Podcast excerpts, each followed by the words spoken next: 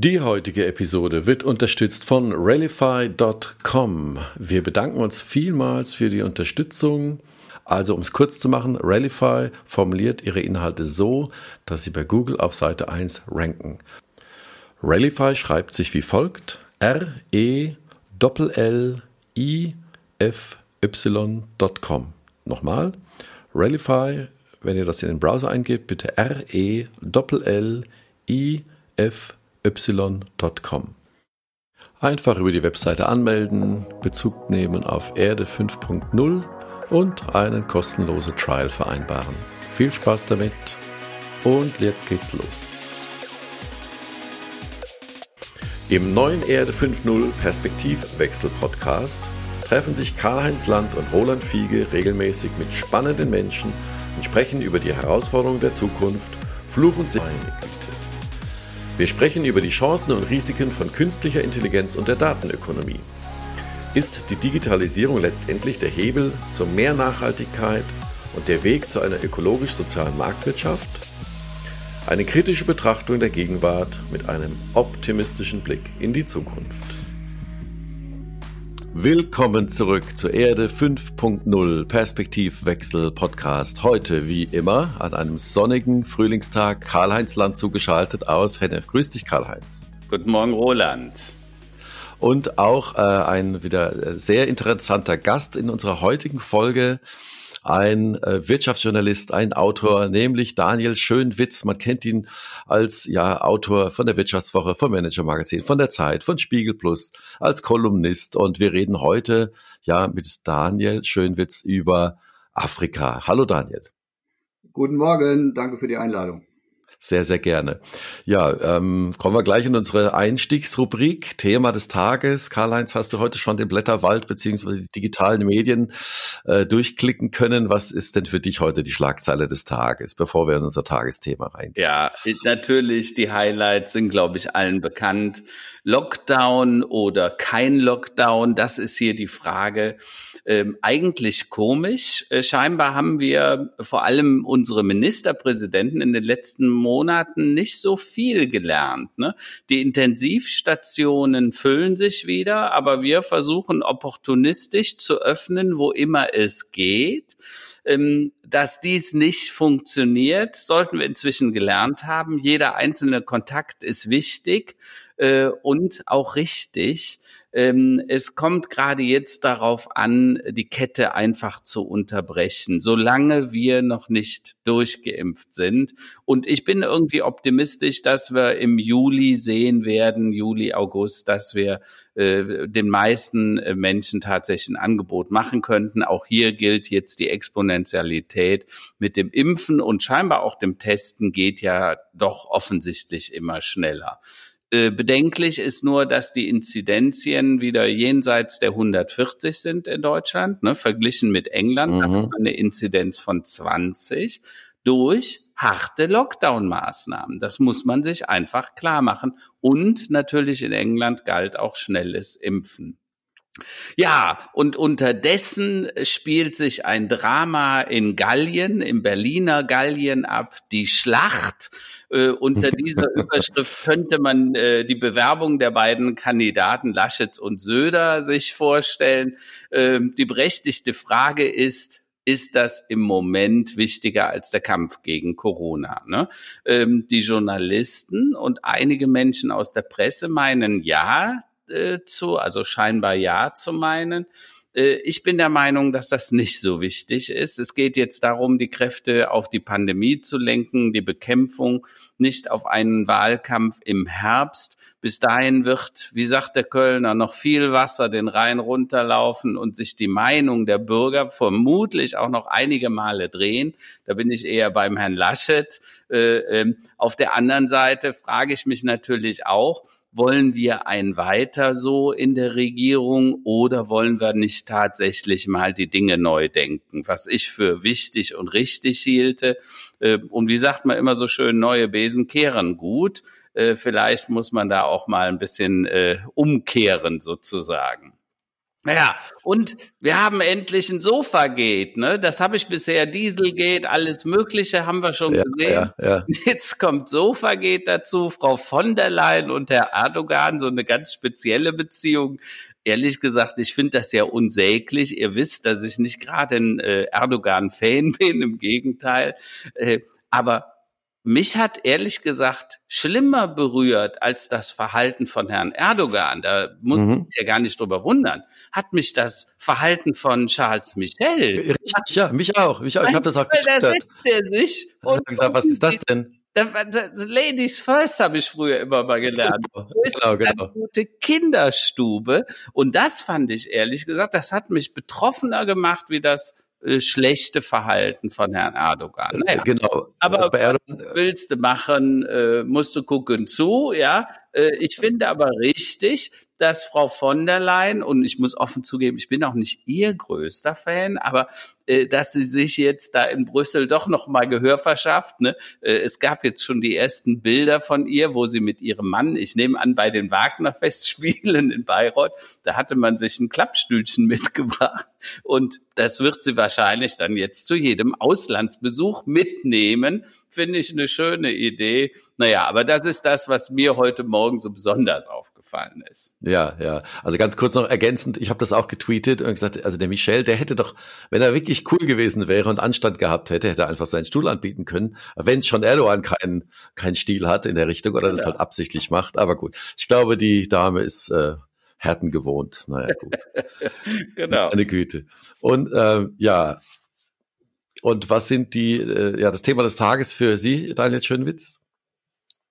Ja, der Karl- Karl-Heinz Land hat die, die, die wichtigsten zentralen Themen äh, ja schon äh, skizziert. Was ich als Wirtschaftsjournalist heute noch ähm, ähm, ganz interessant fand, ähm, Handelsblatt und Wall Street Journal berichten über eine Initiative von amerikanischen, mehr als 100 amerikanischen Topmanagern, die sich ähm, dafür aus oder dagegen aussprechen, ähm, dass mehrere US-Bundesstaaten ähm, gerade Wahlrechtsreformen planen. Das sind Wahlrechtsreformen, die könnten sehr weitreichende Auswirkungen haben, weil sie darauf hinauslaufen, dass insbesondere schwarze Wähler von, den, äh, von der Stimmabgabe abgehalten werden könnten. Und ich Mhm. finde das eine bemerkenswerte Geschichte, gerade im Land des, des, der Shareholder-Value-Doktrin, wo es bis vor kurzem noch hieß, the business of business is business. Also liebe Manager, wenn ihr, eu- wenn ihr auf eure Gewinne achtet, habt ihr euren gesellschaftlichen Auftrag auch erfüllt. Nein, Ja. äh, schon seit ein paar Jahren eine, eine Abkehr von dieser Entwicklung. Und das ist jetzt, scheint mir ein neuer Höhepunkt zu sein. Ähm, ähm, eine erfreuliche Entwicklung, wie ich finde, dass sich da auch US-Top-Manager verstärkt, verstärkt ähm, äh, Gehör verschaffen, politisch zu Wort melden. Ich glaube, dass das von der gesamten Wirtschaft mehr erwartet wird. Führung heißt Haltung und äh, zur Haltung gehört eben auch, dass man Klarstellung bezieht. Das, das, das ist richtig, richtig. Ja, meine Schlagzeile des Tages heute ist äh, von der Zeit. Ähm, US-Polizistin verwechselte offenbar Taser mit Dienstpistole. Also da ging es darum, dass ähm, in Minneapolis ähm, ein ähm, ja, Schwarzer bei einer Polizeikontrolle, Verkehrskontrolle erschossen wurde. Und die Polizistin meinte, sie hätte ihre, ihren Taser mit der Dienstpistole verwechselt. Also das zum Thema Waffentraining und ähm, ja, sehr, sehr unschöner Vorgang. Ähm, sehr tragisch mal wieder und sicherlich auch, äh, ja, Biden hat schon äh, gegengesteuert und äh, auf Besonnenheit, äh, um Besonnenheit gebeten. Aber das sind natürlich Dinge, die haben wir hier Gott sei Dank nicht, Aber, aber natürlich tragisch auch. Lasst mich dazu auch was sagen, weil ich habe da heute Morgen auch schon mit meiner Frau drüber gesprochen. Ähm, ihr müsst euch vorstellen, da gibt es Stadtteile äh, in äh, Minneapolis, die relativ verlassen sind, wo die Kriminalität extrem hoch ist. Da wird jemand angehalten, der, wo, bei dem man sich dann rausstellt, dass Mhm. er auf der Flucht ist, äh, offensichtlich verurteilt und äh, auf der Flucht ähm, dann will man den festnehmen, der wehrt sich, geht zurück ins Auto, bückt sich nach irgendwas. Mm, ja. mm, mm. Also unter uns, ich möchte jetzt auch nicht in der Situation der Polizisten stecken, ja, die, die natürlich auch Angst haben. Und Ja, äh, ja. du siehst ja an den Reaktionen, was da passiert. Deshalb, ich finde auch hier so eine gewisse, wir sollten nicht zu einseitig Mm, über diese mm. Dinge berichten. Ne? Und wie viele Polizisten sterben im Einsatz durch Waffengewalt, ja, weil der andere einfach dann doch gezogen hat. Ähm, Mhm. Und diese Polizistin, ich kann das jetzt überhaupt nicht beurteilen. Also das, das würde natürlich dafür sprechen, wenn jemand seinen Taser mit einer Waffe verwechselt, dass er sehr hochgradig angespannt Im Stress ist, natürlich, natürlich. Äh, da, da muss man üben, üben, üben, würde ich das so nennen. Ja, Taser darf nur links und Pistole nur rechts oder wie auch immer das ist und das darf nicht verwechselt werden. Äh, ja. Aber ich wehre mich so ein bisschen immer dagegen, wenn so pauschal dann gesagt, da siehst du, jetzt geht's wieder los, äh, weil ich halte das auch für falsch, ehrlich gesagt. Mm, mm, mm. Also es scheint sich hier tatsächlich um einen tragischen Zwischenfall zu handeln, äh, ja, wo beide Seiten nur verlieren können. Ja, ich möchte das mit dem Pauschalurteilen kurz unterstützen, weil ich das natürlich in meiner Branche und gerade in den sozialen Medien auch sehr stark mitkriege. Auch wenn es hier auf den ersten Blick sehr eindeutig klingt äh, und tra wahnsinnig tragischer Fall ist, äh, glaube ich tatsächlich, dass man sich auch einen Moment zurücklehnen muss und sich die ganze Geschichte und die zweite Seite nochmal als, äh, als Journalist natürlich anhören muss. Und ich habe mhm. in Erinnerung, dass es auch durchaus in Deutschland Polizisten gab. Da ging es um diese Frage, dass Polizisten mit dem Knie jemanden am Nacken äh, fixieren, ja, was äh, für Außenstehende erstmal völlig unglaublicher klang. Und äh, aber es gibt wohl durchaus Situationen, wo das zumindest in einem gewissen Maße äh, angemessen und wichtig auch ist, weil die ihre Pappenheimer kennen, die sich dann sonst selber ja. verletzen. Polizisten sich damit auch selber schützen. Das soll nichts entschuldigen, um Gottes Willen, aber ich glaube, dieses Thema schnelle und pauschale Urteile, ähm, ähm, da müssen wir uns alle zurücknehmen und wir alle werden von den sozialen Medien da ein Stück weit getrieben. Und äh, da ist der jeden Morgen entbrennt auf Twitter der Wettlauf um die schnellste und stärkste Meinung. Und da ist dieses Zurücklegen, was Land gesagt hat, äh, und mal die zweite Seite zumindest betrachten, äh, glaube ich, wird immer wichtiger. Aber das finde ich jetzt spannend, Daniel, dass Sie das so sagen. Auf Ihrer Webseite haben Sie ja einen Spruch, guter Journalismus muss informieren und inspirieren. Ja, ich finde das äh, äh einen besonderen Spruch äh, wegen diesem Inspirieren. Ja, weil ich sage, Sie haben vorhin das Wort äh, Haltung in den Mund genommen und ich finde Haltung ganz wichtig. Ähm, äh, jetzt muss man immer gucken, Haltungsjournalismus ist auch wieder so eine Sache, ne, weil, weil ich sage, da, da ist die Information dann wieder wichtiger. Ne, da muss man auch neutral in Anführungsstrichen berichten. Äh, und Journalisten wird ja manchmal oder häufiger sogar vorgeworfen, dass sie zu viel Haltung rüberbringen im Sinne von, dass schon ne, die Gesinnung immer wieder mitschwingt. Und ähm, äh, Sie mhm. haben ja sind ja sehr breit unterwegs. Sie sind auf der einen Seite als Journalist äh, für verschiedene Magazine unterwegs, die Wirtschaftswoche und so weiter, aber Sie schreiben auch Bücher, da kommen wir nachher noch drauf, weil ich fand besonders bemerkenswert das Buch, was Sie gemeinsam äh, äh, mit dem Herrn Schöller geschrieben haben, Afrika First, weil das ist ein wichtiges Thema und das äh, ficht mich auch ehrlich gesagt seit Jahren an. Ähm, aber äh, erzählen Sie mal, wie sind Sie denn überhaupt darauf gekommen, dass ein Journalist informieren und inspirieren sollte? Ja, ich glaube, wir haben ja in der Branche auch einen, einen wahnsinnigen äh, Wandel erlebt, ja, vom, vom reinen Nachrichtenjournalismus äh, hin zu einem einem neuen Journalismus, weil die Nachrichten stehen heute im Netz und gerade wenn man für Tageszeitungen, Magazine arbeitet, ähm, muss man sich halt Gedanken machen, was kann man dem Leser über das, was er schon an News im Netz aufgeschnappt hat, äh, hinaus bieten. Und da kommen wir natürlich dann stärker in die Lehne, ne? Äh, in die in die in die in die Gefahr rein, ne? des, des, des Haltungsjournalismus, des mhm. des, des verkappten Meinungsjournalismus. Es gab schon immer einen den den, den, den, den Thesenjournalismus, den der, den der Spiegel betreibt, aber der ist auch in die Tageszeitungen äh, äh, reingerutscht und äh, teilweise wurde da eben nicht mehr sauber getrennt. Und andererseits sage ich aber auch als Journalist, ich bin auch gleichzeitig Staatsbürger und kann natürlich das nicht ähm, immer klar äh, abgrenzen in meiner Gedankenwelt, ja. Und wichtig ist dann diese, die äh, äh, bei der journalistischen Arbeit, dass ich das trenne dass es mir um die Information geht, dass ich sauber recherchiere, dass ich beide Seiten zu Wort kommen lasse. Trotzdem kann ich eine klare These haben. Ich muss sie nur vernünftig begründen und ich muss die Gegenseite zu Wort kommen lassen. Und mit dem Inspirieren meine ich ähm, äh, so ein bisschen, dass Journalismus auch unterhaltsam sein muss. Ja, äh, muss, ich muss, ich will und habe den Anspruch, meine Leser auch zu, nicht nur zu informieren, sondern auch zu unterhalten. Es soll Spaß dabei sein. Äh, und da kommen wir natürlich immer wieder in, in, in Grauzonen und, und, und Sachen, wo man sich Gedanken drüber machen muss und äh, wo es dann am Ende tatsächlich äh, nicht um Formalien geht, aber sondern um eine Haltung, wo man sich auch immer wieder selber hinterfragen muss, bin ich da jetzt möglicherweise schon ein Stück weit Aktivist? Ja, die Gefahr besteht bei mir bei dem Afrika-Thema durchaus ein bisschen. Ja, deswegen bin ich da auch so immer publizistisch und nicht journalistisch aktiv, äh, beziehungsweise ähm, nehme mich, sobald ich da journalistisch aktiv werde, sehr zurück ja, und mhm. tausche mich da auch intensiv, besonders intensiv mit den Kollegen in der Redaktion aus, ähm, um, um da eben die notwendige journalistische Distanz auch zu wahren.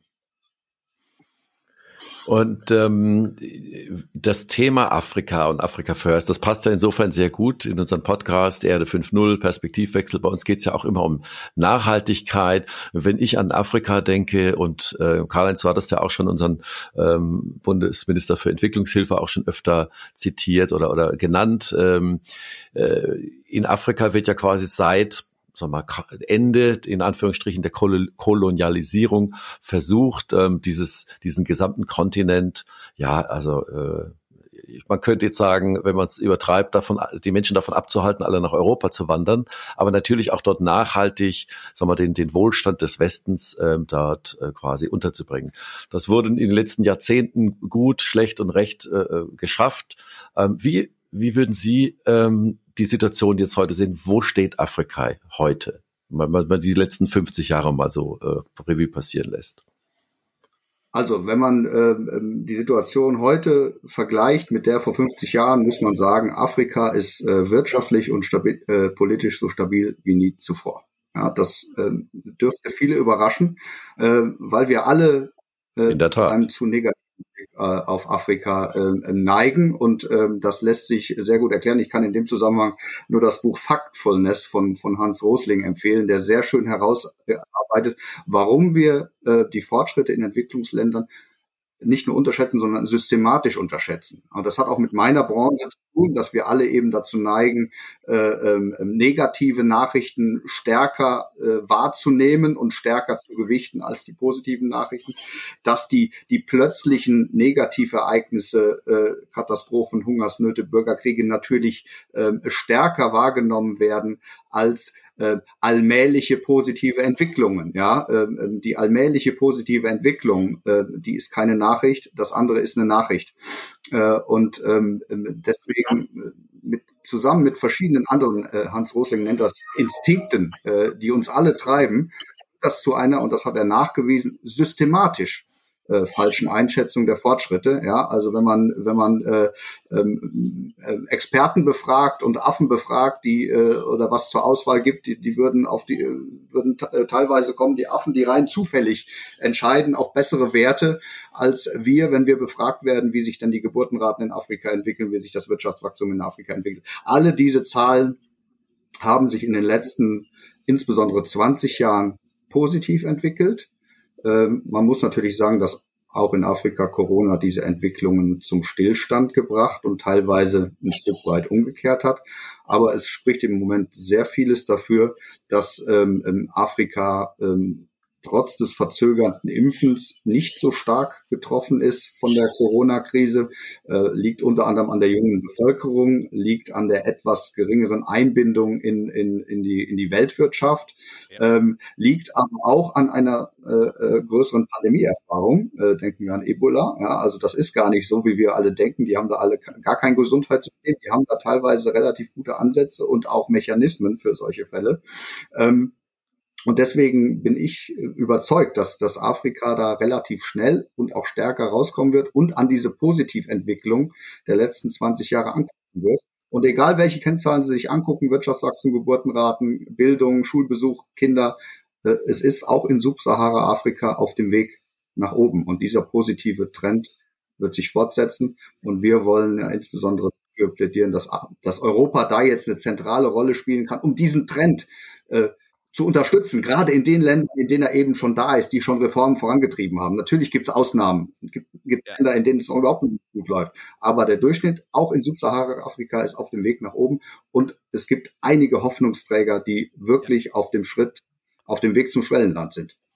Also da kann man ja zum Beispiel auch Westafrika nennen, also Ghana beispielsweise, äh, äh, was heute schon fast als Stabilitätsanker äh, in, in Westafrika gesehen wird, äh, wo man einfach weiß, die, die Entwicklungsarbeit hat äh, sich ausgezahlt. Viele Dinge sind gut auf den Weg gebracht haben. Es gibt gute Aussichten, aber sicher auch noch ein paar heftige Herausforderung, aber äh, wie Sie schon gesagt haben, Daniel, dass, dass die, die Zusammenarbeit auch speziell mit dem GIZ und ich bin wirklich in der Beziehung Fan von Gerd Müller und er hat ja auch das Vorwort zu Ihrem Buch geschrieben, was Martin äh, Schöller und Sie geschrieben haben gemeinsam, weil da muss ich einfach sagen, äh, was, wofür wir halt sorgen müssen, dass es nicht ein, eine Entwicklungshilfe, wo wir denen Almosen geben, sondern wo wir Hilfe zur Selbsthilfe anstoßen. Und das hat mir an Ihrem Buch so gut gefallen. Äh, äh, Sie haben das ja auf den Punkt gebracht. Sie haben gesagt, Afrika braucht keine Almosen. Wir müssen denen helfen bei der wirtschaftlichen Entwicklung. Da gibt's verschiedene Ideen. Äh, äh, das Thema des Aufforstens, also wo man hier hilft, quasi wieder CO2 äh, äh, äh, zu binden und die Menschen so unter Lohn und Brot bringen. Photovoltaik, das ganze Thema Energie, ne, hat es ja schon mal gegeben. Desertec 1 äh, ist leider gescheitert, aber ich habe immer gesagt, da muss man eben Desertec 2 und 3 machen, weil die Sonnenenergie jedes Jahr fallen 1,6 Milliarden Terawattstunden Sonnenenergie auf diesen Planeten. Die Menschheit benötigt 22.000 Terawattstunden, also alle zusammen, alle Menschen, 7,8 Milliarden fast, ähm, das ist ein Zehntausendstel. Das heißt, wir könnten theoretisch die ganze Erde mit Energie versorgen, wenn wir nur ein Zehntausendstel der Sonnenenergie und die scheint übrigens 24 Stunden jeden Tag rund um den Globus, ja. So, wir müssten die nur intelligent nutzen, diese Energie. Und in Ihrem Buch lese ich viel davon, dass man äh, äh im Prinzip in die Infrastruktur investieren muss und dann kommt es auch zum wirtschaftlichen Wohlstand. Und Ghana hat das inzwischen erreicht, dass sie so äh, in die in so die mittlere Einkommenssituation gekommen sind. In den letzten zehn Jahren äh, hat sich das Land entwickelt und zwar aufgrund von sehr gezielter Entwicklungshilfe, Unterstützung in Infrastrukturmaßnahmen. Und darüber berichten Sie ja auch in Ihrem Buch. Äh, vielleicht erzählen Sie ein bisschen aus Ihren Erfahrungen und warum Sie überhaupt das Buch, ich weiß gar nicht, ist der Martin Schöller auf Sie zugekommen oder haben Sie den, den Martin Schöller angesprochen?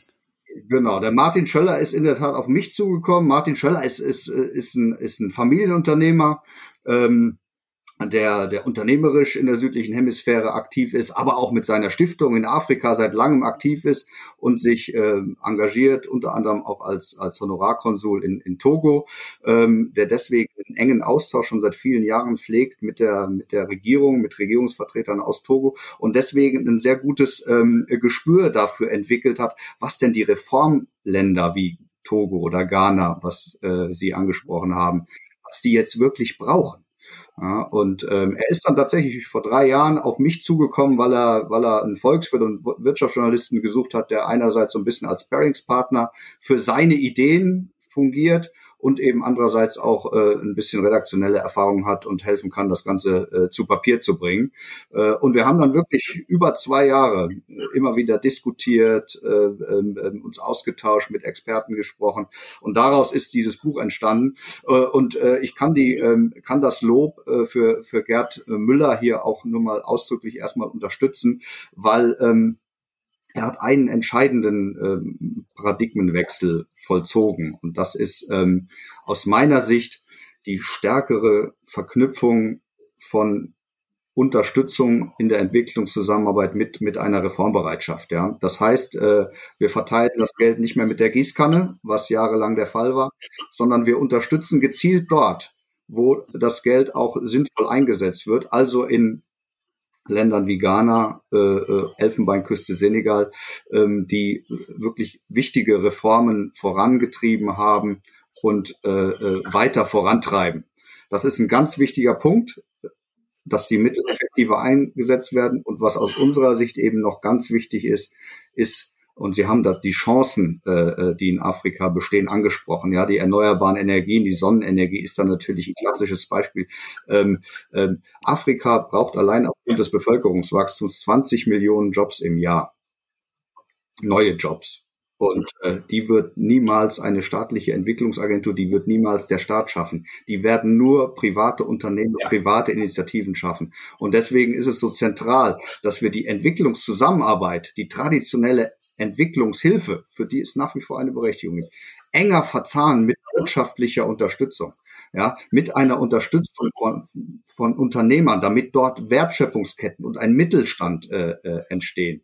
Äh, und mhm. äh, ein gewaltiger Hebel, den wir versuchen im Buch auch nach vorne zu rücken und herauszuarbeiten, ist die, der Aufbau von Infrastruktur. Ja, äh, äh, Martin Schöller als Unternehmer hat eben diese Gespräche geführt und weiß eben in seiner Rolle auch, was, was ist wirklich nötig, dass Unternehmer, äh, und zwar nicht nur deutsche, sondern auch afrikanische Unternehmer, dass die investieren, dass die Unternehmen aufbauen. Ja, und da ist die Infrastruktur ein gewaltiger Hebel.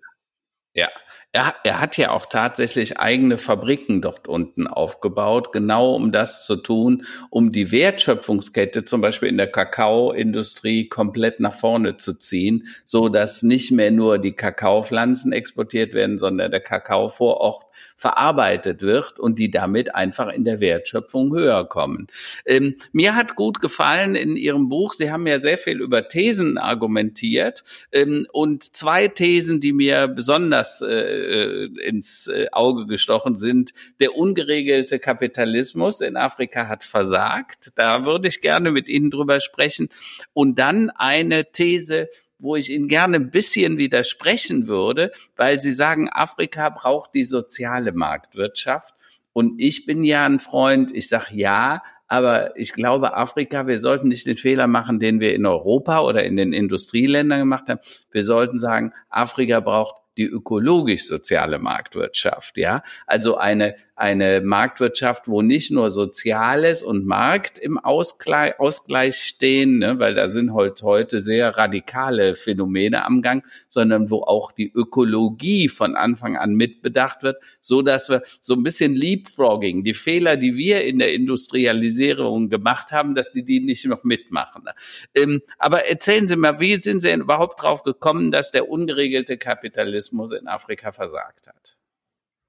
Also wir haben, äh, ähm, wir, die Weltgemeinschaft, haben Afrika Ende der 80er, Ende der 90er Jahre entsprechend des damaligen Zeitgeistes, ja, geprägt von der Reagan- und Thatcher-Ära, ähm, zu ähm, Reformen gedrängt, die man heute als neoliberal äh, äh, bezeichnen würde. Ja, mhm. da ging es sehr mhm. stark die, die äh, Liberalisierung äh, von Märkten, um äh, den, den, den Abbau von, von, von Hemmnissen, um ähm, den freien Markt.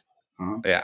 Und ähm, wenn man sich diese Reformen, die damals dann über 40 äh, afrikanische Länder auch angeschoben haben, im Gegenzug gab es äh, gab's Schuldenerlasse, wenn man sich die heute anschaut, dann muss man sagen, ja, es hat geklappt, die Wachstumsraten zu steigern, ja, aber dieses Wachstum ist halt nicht unten angekommen. Also der, der, der sogenannte Trickle-Down-Effekt, den ähm, stark neoliberal geprägte Unter äh, Ökonomen immer äh, prophezeien, der ist nicht eingetreten in Afrika. Die Armen haben vom Wachstum nicht profitiert und dadurch sind äh, gesellschaftliche Spannungen gestiegen, die dann oft in der zweiten Runde wieder die, die Wachstumszuwächse zunichte gemacht haben. Ja. Mhm. Und deswegen ist für uns, für Martin Schöller insbesondere und für mich die ganz klare äh, äh Erkenntnis, ähm, ähm, der ungeregelte Kapitalismus, also der blinde Glaube, dass ein freier Markt und ein freier Handel es alleine schon richten und irgendwann alle profitieren, der ist insbesondere in Afrika ganz klar widerlegt worden. Und deswegen mhm. sagen wir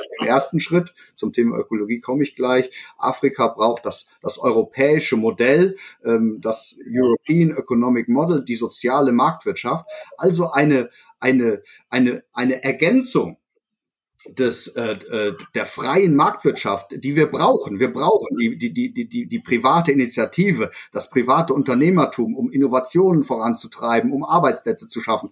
Aber wir äh, brauchen eben gleichzeitig Mechanismen, äh, die sicherstellen, dass Fortschritt, das Wachstum auch ganz unten ankommt. Ja, und das heißt soziale Marktwirtschaft und das heißt insbesondere ähm, soziale Sicherungssysteme, die es in Afrika nur sehr rudimentär äh, äh, gibt bisher. Ähm, und das heißt äh, vor allen Dingen natürlich auch faire Löhne. Mhm. Ja, und es gibt ganz viele äh, äh, Bücher, die natürlich diese äh, oder, oder Publikationen, die diese Ziele teilen, aber ein konkreter Weg dahin. Ja, wie kommt denn Afrika dahin, dass, dass Unternehmer faire Löhne zahlen können überhaupt erstmal? Ähm, ähm, ähm das äh, haben wir bis nicht gefunden. Diese Lücke versuchen wir in dem Buch zu schließen. Und ein ganz wichtiger Aspekt ist, äh, Karl-Heinz, was Sie gesagt haben, natürlich die vollen Wertschöpfungsketten dahin zu holen. Ja? Also nur, wenn, wenn ich die gesamte Wertschöpfungskette äh da habe, wenn ich nicht der bloße Rohstoff- oder Billigprodukte-Lieferant bin, ähm, entstehen überhaupt Margen, die, äh, die, die, die sowohl den Unternehmen Gewinne ermöglichen, als auch ihnen, äh, als auch faire Löhne zu zahlen.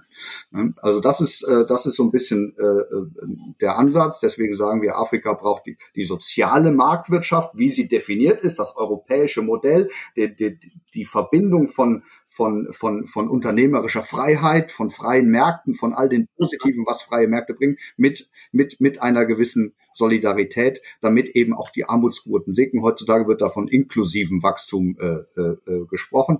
Und mhm. ähm, ähm, zwei Thesen weiter äh, bringen wir dann tatsächlich auch die, die, die Ökologie so ein bisschen ins Spiel. Ähm, ähm, ähm, ähm, weil dieses Leapfrogging ist natürlich genau der Punkt. Afrika hat jetzt die riesige Chance. Ja, wir haben uns vorgetastet, ja, ganz langsam und ähm, ähm, ähm müssen jetzt unsere unsere Netze umrüsten und äh, ganz viel verändern. Afrika in in einem wenn man nichts hat und neu aufbauen kann oder wenig hat, ja, äh, ja. dann ist das natürlich auch eine Riesenchance, ja. Und Afrika kann jetzt direkt den Weg äh, äh zu einer sozial-ökologischen Marktwirtschaft äh, äh, gehen. Äh, das ist eine Riesenchance und da müssen wir natürlich, in, wenn ich sage, wir müssen Infrastrukturinvestitionen äh, fördern, dann rede ich natürlich auch ganz stark über erneuerbare Energien, Solar und Sonnenkontinent Afrika. Riesenchance. Ja, absolut. Ich würde jetzt gerne mal ein Schlagwort reinwerfen in die Diskussion. Das Wort heißt China. Jetzt haben wir ja gerade, Herr Schönwitz hat gerade gesprochen, äh, Infrastruktur. Es scheint ja so zu sein, dass die Supermacht in Asien da ja mit voller Macht und, und massivem Einsatz, also finanziell, politisch, ähm, dort reingeht. Wie haben Sie in, in, im Zuge der, der, der, der Nachforschung und der Recherche für, für Ihr Buch ähm, ja, wie, wie schätzen Sie die, den Einfluss ein, den China politisch und wirtschaftlich jetzt dort schon ähm, sich aufbaut und sich verschafft? Also den kann man gar nicht überschätzen. Ich glaube, China hat im, im Zuge der neuen Seidenstraße ganz massiv in, in Afrika investiert. Ähm, ähm, Tut das auch noch. Ja, tut das weiterhin. Herr Schöller hat ja, hat da ja auch Kontakt mit der Regierung in Togo. Die, alle Reformregierungen in Afrika haben, haben ein Riesenproblem. Die haben alle tolle Ideen und gute Ideen, wie sie ihre Infrastruktur aufbauen können. Die, denen fehlt das Geld. Ja, genau. und äh, Martin Schöller hat zugespitzt aus Gesprächen mit der, mit der Administration in Togo erzählt, äh, die sagen dann, ja, ich, in China muss ich nur anrufen, ja, dann habe ich, äh, habe ich, in, hab ich in, in zwei Wochen 50 Millionen auf dem Konto und in der EU, ähm, äh, auch wieder sehr zugespitzt, ne, muss ich, äh, muss ich zwei Monate dis, äh, äh oder ein halbes Jahr diskutieren, muss noch nachweisen, dass ich irgendeine Brücke über ein, äh, über ein Naturschutzgebiet baue und dann kriege ich zwei Millionen. Ja? Also China geht einfach massiv rein über seine Staatsbanken, fördert Infrastrukturprojekte. Nachgewiesenermaßen jetzt ja auch letzte, vorletzte Woche gab es da wieder Erkenntnisse, äh, ähm, wie die Kreditkonditionen ausgestaltet sind. Ne? China sichert sich weil eben den Zugriff auf, äh, auf die Infrastruktur. Ohne Ende. Es ist ganz stark, klar getrieben von dem, was wir früher in der Kolonialzeit gemacht haben. Da haben wir ja schon mal verstärkt Infrastruktur in Afrika aufgebaut, aber ja. um die Rohstoffe rauszuziehen. Äh, ja. ähm, auch das eine, eine, eine klare Absicht. Die Zinsen sind deutlich höher und das ist äh, andererseits jetzt aber eine, äh, eine Herausforderung, aber auch eine Chance für Europa. Wir können da mit, mit, mit, mit fairen Angeboten zur Infrastrukturfinanzierung, mit einer fairen Unterstützung, ähm, können wir da jetzt den Chinesen auf Deutsch gesagt den Rang ablaufen. Und ich halte das äh, im, im geopolitischen Wettbewerb äh, für ein, eine, eine, eine zwingende Herausforderung. Ja, wenn wenn China in, in, in also wir, das kleine Europa, wir müssen uns doch mal klar machen, wie sich die Bevölkerungszahlen und die wirtschaftlichen äh, Wachstumszahlen entwickeln. Der Schwerpunkt der, der Weltwirtschaft verlagert sich ohnehin nach China. China ist auf dem Weg zu einer beispiellosen politischen und wirtschaftlichen Macht. Und ja. Äh, das kleine Europa äh, wird alleine äh, äh, niemals dieser Macht äh, alleine etwas entgegenhalten können. Nun können Sie sagen, wir haben doch die USA als starken Partner, ja. aber die Trump-Jahre haben uns ja. das haben wir gesehen, das haben wir gesehen. Wir sich darauf verlassen können. Deswegen brauchen wir neue Partner. Und der gebor die geborenen Partner für uns sind mhm. die afrikanischen Reformstaaten. Gemeinsam haben wir eine Chance, langfristig Standards zu definieren, langfristig äh, die Standards des Welthandels mitzugestalten. Und wenn wir diese Chance nicht ergreifen, dann denken wir zehn Jahre weiter, dann wird China hier und den, den Ton ganz klar angeben. Daniel, lassen Sie mich das nochmal so ein bisschen äh, für die Hörer zusammenfassen, weil warum habe ich mich immer so für Afrika und die Entwicklung, ich habe ja damals dieses Buch Erde 5.0, die Zukunft provozieren, da ging es sehr stark um Afrika, weil ich gesagt habe, wir müssen hier eine Lösung finden, weil a, die können uns beim Klima helfen, die können also beim Weltklima tatsächlich, die können uns, die könnten theoretisch der Energieversorger der Welt werden, was gleichzeitig bedeuten würde, also mal mindestens für Westeuropa, Thema E-Fuel, synthetische synthetische Treibstoffe. Da gibt's äh, massive äh, Ideen und auch sehr gute Ideen, wie man das äh, wirtschaftlich machen könnte, so dass Afrika sehr stark profitiert. Und drittens, worum geht es eigentlich? Wenn wir nichts ändern, äh, äh, dann werden viele Menschen Afrika in 10, 20, 30 Jahren verlassen müssen. Erstens klimatechnisch, also wenn die Temperatur in manchen Regionen dauerhaft über 40 Grad geht, also Thema Klimawandel, äh, dann werden die Menschen doch nicht mehr leben können. Wassermangel, Nahrungsmittelkrisen und so weiter, das kennen wir alle, tiefe soziale Instabilität als Folge. Zweitens, die werden dann wandern. Und wohin die wandern, das wissen wir eigentlich auch schon, weil die kommen ja heute schon hier an.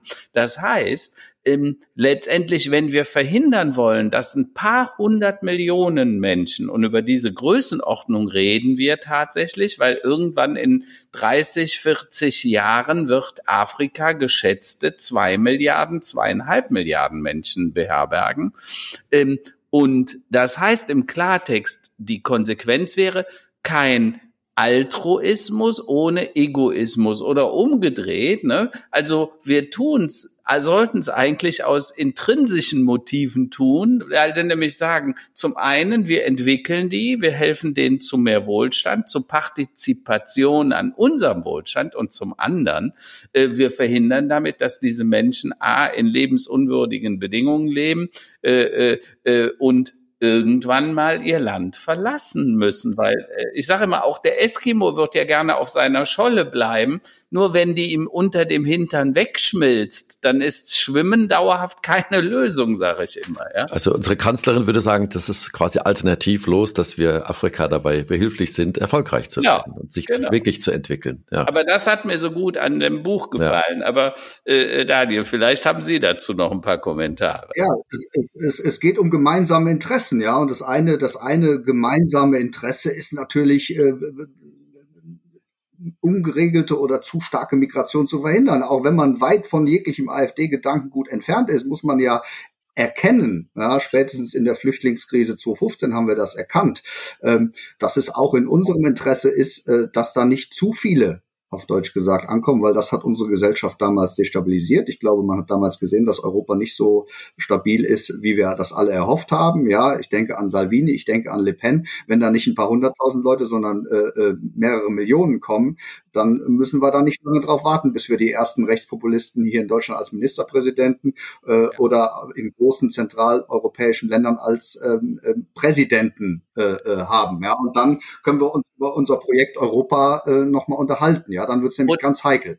Und Daniel, nur zur Info, es ist ja auch kein Zufall, dass gerade die Franzosen aufgrund ihres Kolonialismus, weil die waren ja sehr lange da tätig, äh, dass die heute die größten Probleme damit haben, weil die Integration zum Teil nicht stattgefunden hat. Ne? Äh, äh der Mr. Macron, der steht da im Moment vor einem riesen Scherbenhaufen. Diese tiefe soziale Spaltung in Frankreich liegt gerade auch daran und der engen Verbindung dorthin und an den vielen ungelösten Problemen. Und das äh, sollten wir dringend verhindern, weil die Populisten, die haben ja immer ganz einfache Antworten. Nationalismus als Lösung für alles. Ne? Ich sage immer, was für ein Quatsch. Nicht mal theoretisch kann der Nationalismus die Probleme, die vor uns liegen, Klimawandel, wachsende Ungleichheit, Migration lösen. Das ist äh, schon theoretisch wird das scheitern, ja. Ganz genau. Und ich glaube, die Corona-Krise hat ja nochmal ganz eindeutig jetzt gezeigt, dass wir die, die Herausforderung nur gemeinsam äh, äh, lösen können. Und was Sie gesagt haben, äh, Karl-Heinz, äh, äh, mit der Klimakrise, Afrika leidet schon jetzt, da ist die Klimakrise nämlich schon da. Ja, wir erwarten sie hier noch und im Sahel ist die schon angekommen. Ja, da sind, äh, da sind schon Millionen Menschen innerhalb des Kontinents auf der Flucht, weil einfach die Dürren äh, zunehmen, weil der der Kampf um fruchtbares Land immer, immer härter ausgefochten werden muss. Ja. Äh, und äh, letztlich leiden die also unter dem Klimawandel, den, den wir äh, veran, äh, verursacht haben, hier wir Vielflieger und Autofahrer im Norden. Äh, ähm, und deswegen äh, ist das, glaube ich, ein zusätzliches Argument, äh, um zu sagen, äh, nicht aus Altruismus, sondern auch in unserem ureigensten Interesse, äh, ähm, dass wir Afrika jetzt äh, nach vorne bringen. Und muss ich ganz klar machen, in Afrika äh, entscheidet sich der Kampf ums Klima. Der entscheidet sich nicht hier. Der entscheidet sich auch nicht, ob wir hier ein Tempolimit einführen oder nicht. Das ist völlig egal. äh, der entscheidet sich in, der entscheidet sich in der Frage, ob die 600 Millionen Afrikaner, die im Moment noch keinen Stromanschluss haben, ob die Kohlestrom bekommen oder Solarstrom bekommen. Ja, ja? Und, genau. Ne? also das, das, ja. Und da können wir, da können wir jetzt wirklich unterstützen. Ich habe ja vor 15, 20 Jahren mir schon überlegt, naja, wenn jetzt jeder, ich sage jetzt mal jeder, also da sprach man ja von den Tigerstaaten, da war ja noch äh, Singapur noch relativ, äh, ja, also auf jeden Fall kleiner, natürlich sehr bedeutender Hafen, Finanzplatz. Ähm, und ähm, ich bin auch familiär mit, mit Kuala Lumpur da äh, verbunden immer gewesen, äh, weil meine Schwester dort lange gewohnt hat. Und da habe ich erlebt, wie diese, dieses Land, also in dem Fall dann Malaysia, äh, wirklich stark und stärker wurde. Da war ich 2012 nochmal geschäftlich dort.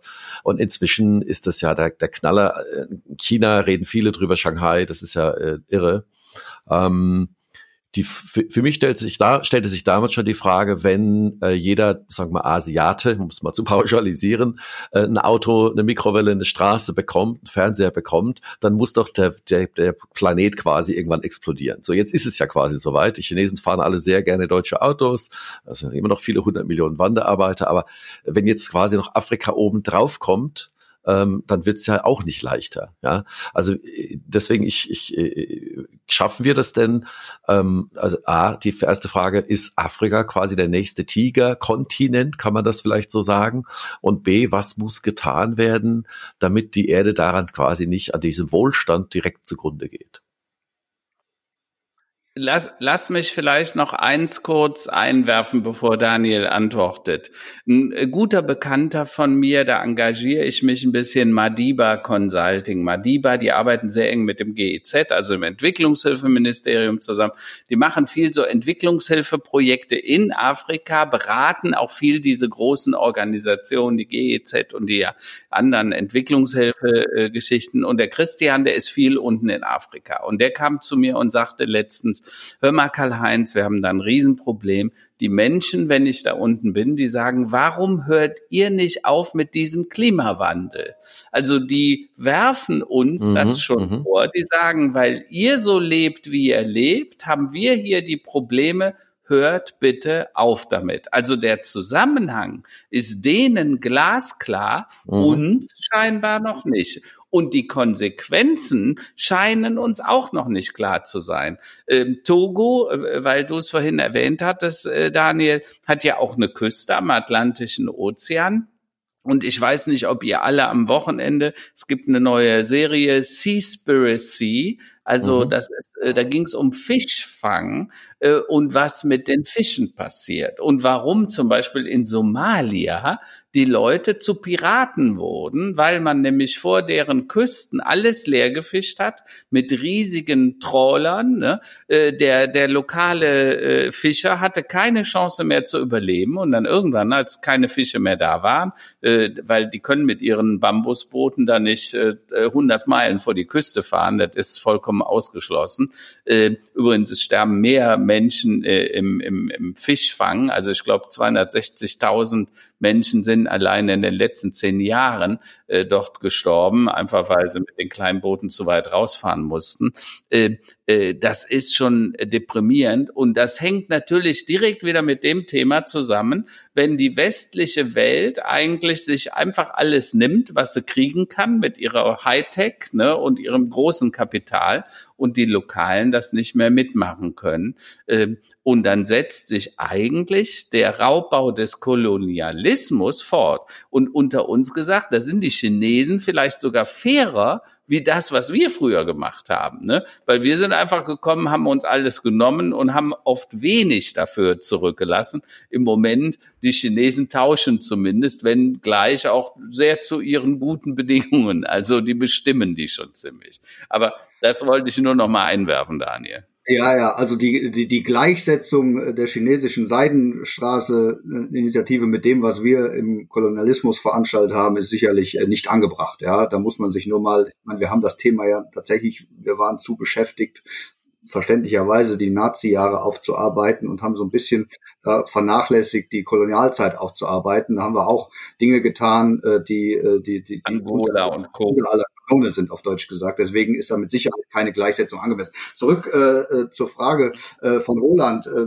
neue Tigerstaaten. Ja, ja, natürlich nicht ganz Afrika und vor allen Dingen nicht ganz Subsahara-Afrika, ähm, aber ähm, ich bin überzeugt, dass ähm, im, im Laufe dieses Jahrzehnts ähm, einige afrikanische Länder die neuen Tigerstaaten sein werden. Ja, da muss man sich auch nur gewisse Kennzahlen angucken, Geburtenratenentwicklungen. Wenn die Geburtenraten auf ein gewisses Niveau senken, dann gibt es eine demografische Dividende, ja, weil dann einer irgendwann einer mehr äh, arbeitende Menschen, der Anteil der Menschen, die die dazu beitragen, die arbeiten, zu denen, die versorgt werden müssen, sinkt. Davon haben damals die Tigerstaaten Ende der 90er übrigens sehr stark äh, profitiert. Mhm. Das kann man makroökonomischer Ebene schon anschauen, dass das jetzt auch in Afrika in etlichen Ländern ähm, der Fall sein wird. Ja, und äh, genau die, die, die Frage dann, ne, können wir uns das Wachstum überhaupt erlauben, ja, äh, wenn die jetzt auch alle anfangen, Auto zu fahren und äh, Wäsche zu waschen und Energie zu verbrauchen, Strom zu verbrauchen. Was heißt das für unser Klima? Und äh, die einzige Chance, die wir haben, ist das Leapfrogging, ja, die sozialökologische Marktwirtschaft. Ähm, ähm, Afrika muss direkt ähm, ähm,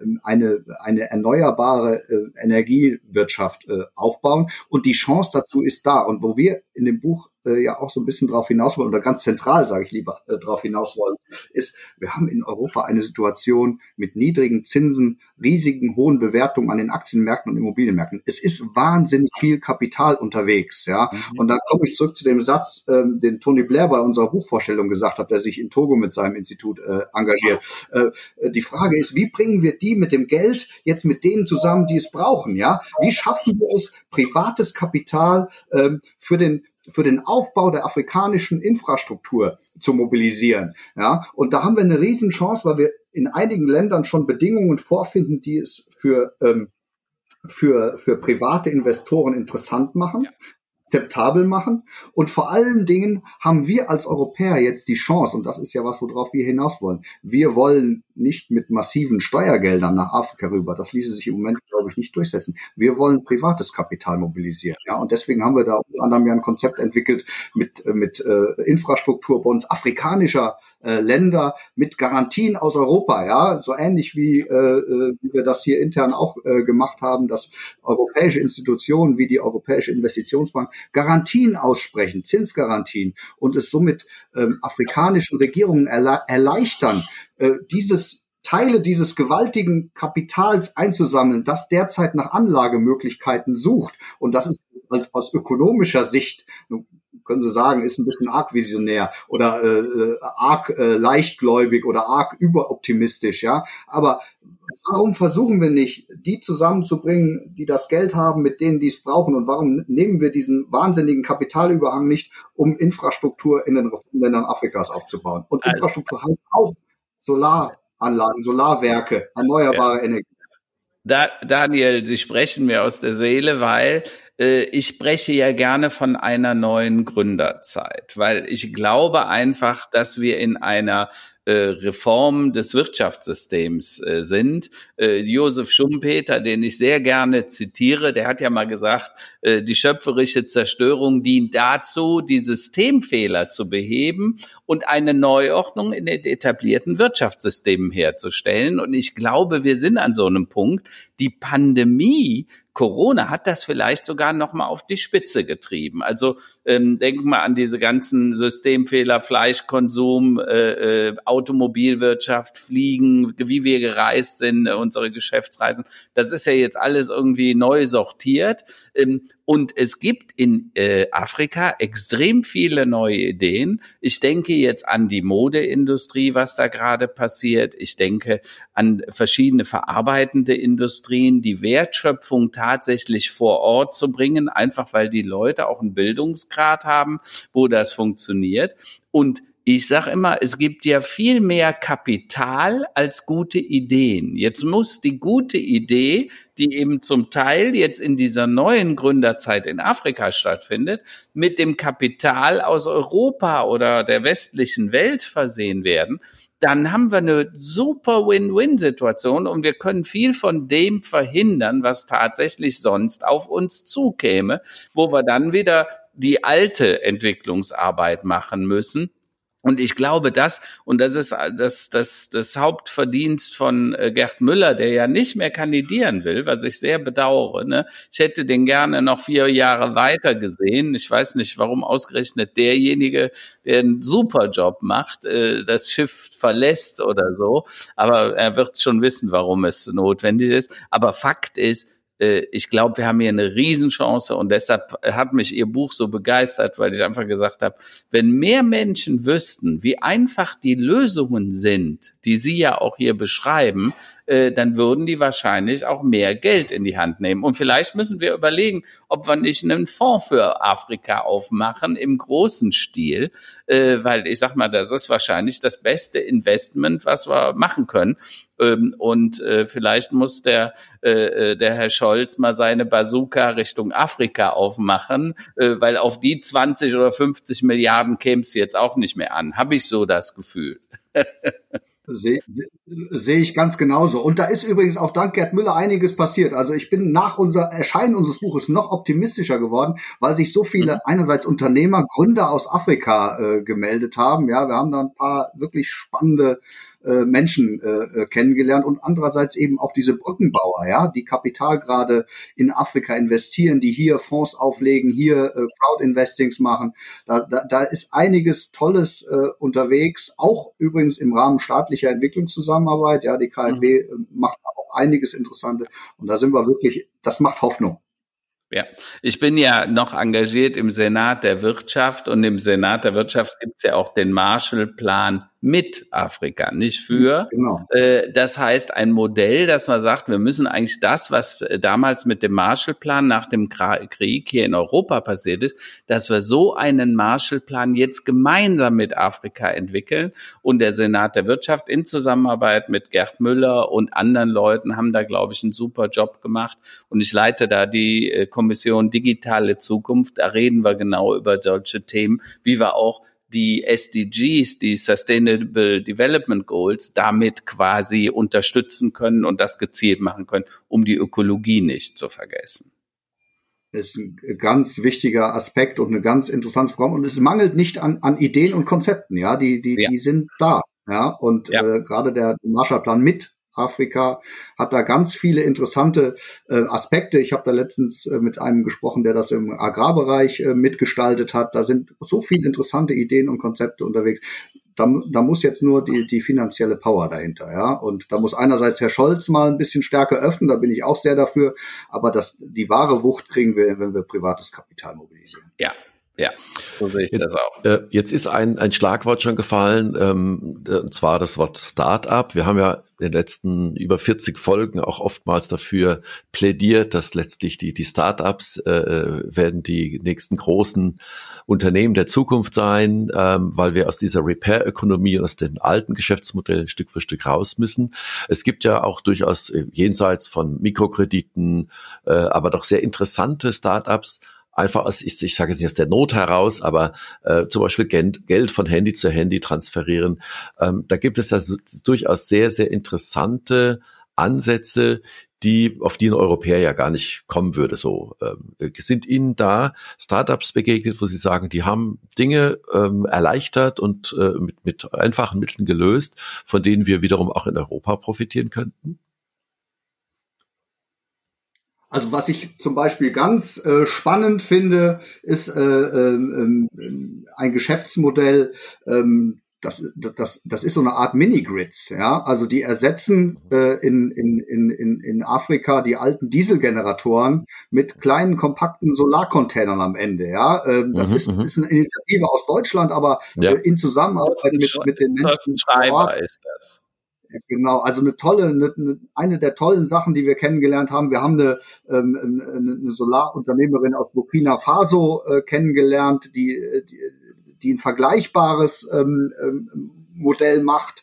Äh, da geht's dann eher darum, dass das auf, auf das sind so Solaranlagen, die dann auf große Gebäude oder oder, oder so installiert werden. Also ähm, ähm da sind tatsächlich spannende äh, spannende Ideen unterwegs und ich glaube, die, die, die am Ende am Ende ist äh, das Geheimnis tatsächlich, dass die private Initiative, das Privatunternehmertum, äh, die Start-up-Kultur und da äh, gibt es in Afrika tatsächlich keinen Mangel. Das unterschätzen wir hier total, wie viel ähm, äh, lebendige Start-up-Szenen auch in, äh, in, in, Städten wie Addis äh, oder so äh, äh, Kigali schon entstanden sind, wie jetzt äh, äh, europäische Unternehmen teilweise da ihre IT äh, äh, äh, outsourcen. Ähm, also da ist viel, viel IT-Know-how schon da, unterschätzen wir völlig, viele Ideen und wir müssen die jetzt unterstützen mit dem, was wir haben und das können wir zum Beispiel mit Kapital. Apropos, lasst mich das noch eben sagen, weil äh, Daniel, Sie haben es gerade erwähnt, äh, der Thorsten Schreiber ist der, der diese Energiecontainer baut. Das heißt, das sind Container, äh, die haben eine eigene Photovoltaikanlage, die fährt er mit LKWs mitten in die Pampa. Weil eins müssen wir uns klar machen, wenn es in einem Ort keinen Strom gibt und äh, damit auch keine Energie, äh, die Dieselgeneratoren, die brauchen relativ viel Diesel also CO2 wird da wieder freigesetzt. Und er hatte die Idee, diese, diese Container energieunabhängig zu machen. Äh, die haben Stromanschluss, da gibt es einen Satellitenanschluss, dann haben die auf einmal Internetzugang. Das heißt, die können auf einmal mit der Welt partizipieren. Es wird den Orten der Container nicht geschenkt, sondern die müssen den betreuen, die müssen den versorgen, die müssen äh, Gewinne abwerfen. Also das ist ein Rechenmodell. Ähm, und damit versorgt er dann einen Ort mit ein paar hundert und manchmal paar tausend äh, Bürgern ähm, in, in seinem Fonds Afrika Green Tech. Äh, und die machen immer wieder Crowd-Investments. Äh, da kann man sich auch beteiligen. Da kann man ein paar Euro, ein paar hundert Euro oder auch ein paar tausend Euro stiften, damit die nächsten Container dann äh, für die unabhängige Energieversorgung und den Internetzugang mitten im Nowhere macht. Und das bewundere ich sehr, was der Thorsten Schreiber da macht. Also deshalb, wer von den Zuhörern mal ein paar Euro über hat, ruhig mal 100 oder auch 1000 Euro, dürft, darf auch gerne mehr sein, da reingeben.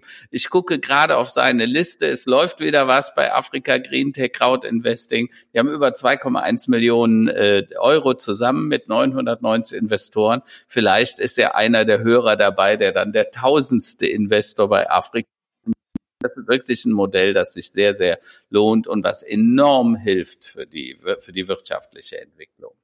Das ist ein sehr, sehr gutes Beispiel. Habe ich auch vor kurzem eine, eine, sehr interessante Dokumentation gesehen über Africa Green Tech. Das ist tatsächlich, äh, da hat man wirklich das Gefühl, dass man direkt ähm, Einfluss nehmen kann, also positiven Einfluss nehmen kann, also mit einem kleinen Beitrag direkt vor Ort. Und das ist natürlich total richtig, was du sagst, Karl-Heinz.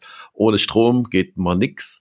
Äh, mit Strom kommt das Internet mit all seinen guten und nicht so guten äh, Sachen, aber das ist natürlich ähm, wie früher vielleicht die Straße und das Automobil der Weg in den Wohlstand war, äh, ist ja, und das sehen wir in vielen anderen Ländern im, im Nahen und Fernen Osten auch, dass der Internetzugang Menschen, die zum Teil ja doch tatsächlich eine, schon eine profunde Ausbildung äh, haben, auch äh, ähm, ja äh, Programmierleistungen, Kreativleistungen über das Internet anbieten und verkaufen können und damit einen wertvollen Beitrag vor Ort für ihre Familien, ihre Community leisten. Deswegen ja, africagreentech.com, auch in den Show Notes äh, hier aufgeführt. Ähm, einfach mal hingehen und sich das genauer anschauen. Das ist eine tolle Sache. Super. Na, dann haben wir doch einen schönen äh, hier schönen Abschluss äh, von unserer heutigen Episode. Ähm, Afrika, habe ich mir gemerkt, ist quasi der neue der Tigerkontinent äh, der Zukunft. Zukunft und äh, weisen nochmal gerne auf das Buch hin, Africa First von ähm, Martin A. Schöller und Daniel Schönwitz. Gibt's überall dort, wo es Bücher gibt. Bitte auch die lokalen ähm, äh, Buchhändler nicht vergessen, nicht nur das, das große wenn A. Offen ja, haben, wenn, ja. ja, oder ja. liefern ja auch aus oder man kann ja Click auch and Pick aus, geht ja. immer. Click ne? and Pick, Click genau. Pick In, inzwischen genau. übrigens auch auf Englisch und Französisch erhältlich. Das ah, ah. Okay, super. Super, gut. Na, dann ähm, zum Abschluss haben wir ja immer so schön unsere Tops und Flops der Woche, ähm, die ja vielleicht auch etwas amüsanten Dinge, die so passiert sind ähm, der, in den letzten Tagen. Karl-Heinz, hast du einen Top oder einen Flop der Woche? Du, äh, eigentlich diese Woche war äh, sehr positiv, ist auch positiv gestartet nach einem sehr verregneten Wochenende, was ich sehr als entspannend empfunden habe. Ja, äh, man hat sich gar nicht die Frage stellen müssen, geht mal raus oder nicht, weil es war so öselig hier im Rheinland. Da bist du lieber zu Hause geblieben und hat noch mal äh, ein bisschen durch die alten Sachen gewuselt. Ähm, nee, äh, ein schönes Erlebnis war, äh, als ich mit meinem äh, Enkelchen äh, ein neues Fahrrad holen durfte, abholen durfte. Äh, und der Verkäufer war nicht sehr freundlich äh, zu ihm. Mhm. Äh, äh, dann guckte er ihn an und sagte, hören Sie mal, Entschuldigung, nerve ich Sie?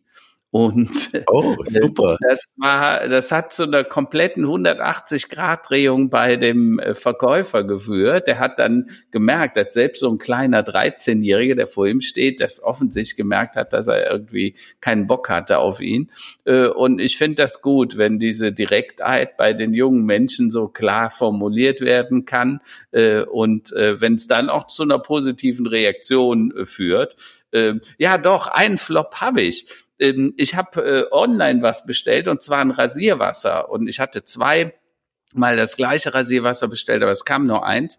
Äh, und äh, die Firma Douglas äh, äh, hat dann erstmal Wochen gar nicht reagiert, mir auch das Geld nicht gut geschrieben. Dann habe ich mich beschwert, dann habe ich die Tina Müller CC gesetzt, also die, die Böse, weil ich sie auch kannte. Äh, wieder keine Reaktion und dann eine Woche später kam dann, wir haben Ihnen das Geld zurückerstattet, ohne irgendwas. Also es wurde hm. nicht gesagt, hör mal, sorry, aber wir haben das nicht mehr. So, und dann habe ich gesagt, hör mal, ist das euer Kundenservice? Also wollt ihr damit gegen die Amazons dieser Welt konkurrieren? Und lange Rede, kurzer Sinn. Es kam wieder nichts. Ähm, und äh, ich habe jetzt noch mal hingeschrieben und gefragt, ob sie denn meinen, dass sie mit dem Kundenservice so äh, sich gegen die anderen Großen in der Online-Welt äh, dann behaupten wollen, weil offensichtlich Douglas hat ja einiges vor. Und eigentlich finde ich es ein bisschen betrüblich, dass man so wenig davon lernt, was die anderen doch offensichtlich schon ziemlich gut drauf haben. Ne? Äh, also Kundenservice, ne, dass man sagt, hey mal, sorry, tut uns leid, äh, bla, aber da muss Douglas, glaube ich, noch einiges lernen. Das war so ein bisschen Top, äh, Flop für mich in dieser Woche. Da kannst du ja nächste Woche davon äh, weiter berichten, wie es mit Douglas weiterging. Ja, ja, ich bin mal gespannt. Also die brauchen aber immer Wochen zwischen den Mails sozusagen. Ne? Vielleicht haben die noch reitende Boten dazwischen. Man weiß es. Man weiß es ja nicht. Daniel, was haben Sie äh, für Tops und Flops der Woche für uns? Ja, äh, also Enkel habe ich noch nicht, aber mein Top sind tatsächlich äh, die Kinder, die diese Woche ähm, mit einer Selbstverständlichkeit äh, in das in das Homeschooling sozusagen nach den Osterferien zurückgekehrt sind, wo ich, weil ja immer so viele sagen, Mensch, die verpassen so viel Stoff, aber was die jetzt, also die sind acht und elf in dem Fall, was die sozusagen an digitaler Kompetenz gewonnen haben in der Corona-Krise, das ist schon schon beeindruckend und wie selbstständig die das das alles hinkriegen und wie schnell die sich, sich auch an sowas gewöhnen, ja, wo wir äh, noch über, über, über Homeoffice teilweise in einigen Unternehmen diskutieren. Die Kinder nehmen das selbstverständlich an, gehen wunderbar damit um und das ist äh, mein Top der Woche. Mein Flop der Woche ist wie so oft der erste FC Köln, der mich am Wochenende wieder bitter enttäuscht hat, aber äh, äh, das ist man als Köln-Fan inzwischen gewohnt und muss man mit einem mit einem rheinischen Humor nehmen der, der, der Köln-Fan, der muss einfach schmerzhaft ein bisschen belastbar sein, glaube ich. Ne? Muss leidensfähig sein. Na, dann habe ich zum Abschluss auch noch ein äh, Flops und Tops. Also bei mir ist eher das Thema, also Homeschooling ähm, oder dieser Wechselunterricht ist für mich das der Flop der Woche, weil während also pur Homeschooling war, da hatte man seine Struktur, da hatten die ihre Zoom-Meetings und so, aber jetzt ist der, der Jung ist quasi zwei Tage zu Hause und zwei oder drei Tage in der Schule wechselhaft oder wechselweise. Und wir merken jetzt, äh, dass der langsam äh, am, ja, also in der ersten Klasse, äh, der verliert so langsam den Connect zur Schule, was nicht gut ist. Mhm. Und das wird zu Hause nicht einfacher, sagen wir es mal so. Also das sehe ich jetzt so langsam so Abnutzungserscheinungen auf beiden Seiten, so, so, äh, so bei, sowohl mhm. beim Schüler wie auch bei den Lehrenden zu Hause oder, mhm. bei der Lehrenden. Aber gut, das wird auch, äh, wird auch kommen und, und äh, äh, Top der Woche habe ich zwei. Äh, ich erzähle ja gerne aus letzte Woche von unserer Poolruine. Ja, also es gibt jetzt Handwerker. Ich habe ja letzte Woche erzählt, die letzten Wochen, niemand will quasi für uns arbeiten. Jetzt haben wir tatsächlich über MyHammer, also äh, haben wir schon oft äh, äh, benutzt, äh, sehr empfehlenswerte Plattform, doch, doch sehr äh, große, mächtige kompetente Fachfirmen, die uns jetzt mal ein Angebot machen können. Das ist schon mal gut. Und der größte Top der Woche, wir haben ein ganzes Rudel an Steinbienen im Garten. Also wir haben sehr viel Natur und sehr viel Fläche, wo wir auch äh, den Insekten und jedem Tierchen sein Pläsierchen gönnen. Und wir haben jetzt gelernt, dass wir 40 bis 50 Steinbienen, die sich eingelistet haben bei uns. Vielleicht werde ich ja äh, noch Imker mal sehen, aber dann mit richtigen anderen. Das ist eine sehr positive. Na wunderbar. Dann wünsche ich, bedanke ich mich einmal nochmal natürlich bei Daniel Schönwitz äh, für, das, für die interessanten Einsichten in, in die Entwicklungen in Afrika und bei dir natürlich, Karl-Heinz, ich wünsche allen eine erfolgreiche Woche. Ja, super. Vielen Dank. Und den Zuhörern viel Spaß beim Zuhören. Und beim Lesen des Buches. Afrika. Beim Lesen. Alles Gute, Unbedingt. bis bald. Tschüss. Tschüss. Ciao.